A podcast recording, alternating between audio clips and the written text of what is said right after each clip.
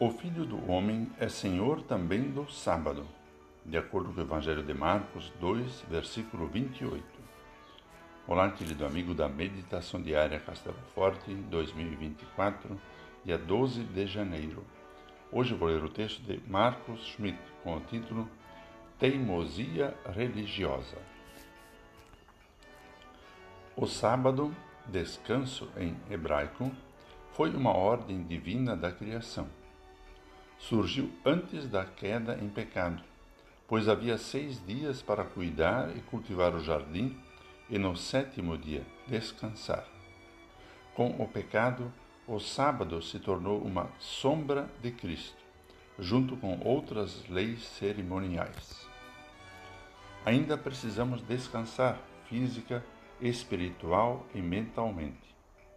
Devido à pior fadiga, a do pecado, Jesus convida: Venham a mim, todos vocês que estão cansados e sobrecarregados.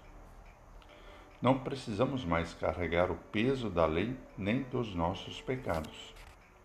Os fanáticos religiosos judeus não entenderam isso e complicaram a vida dos discípulos. O apóstolo Paulo advertiu que ninguém pode julgar outro com leis sobre comida e bebida dias santos, festas religiosas e o sábado.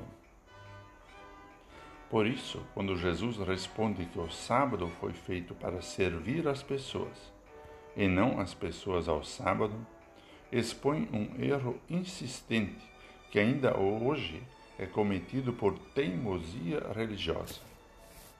A teimosia emburrece e torna o hospedeiro intransigente. Qual a razão de permanecer com a barriga vazia no meio do trigo? Por que desprezar o pão da vida quando a alma está morrendo de fome?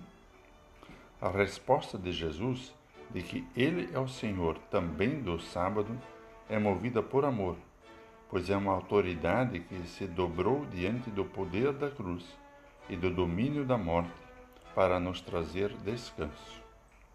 Ao ressuscitar no domingo, o Salvador revela o seu poder para nos libertar da teimosia em não buscar descanso para a alma.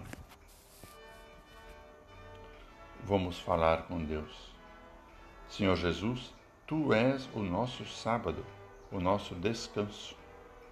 Queremos que tu nos deste a liberdade de viver para ti. Obrigado por esta nova vida. Enche-nos de alegria pela salvação e faze-nos descansar em ti.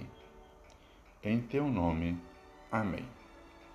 Aqui foi Vigan Decker Jr. com a mensagem de hoje.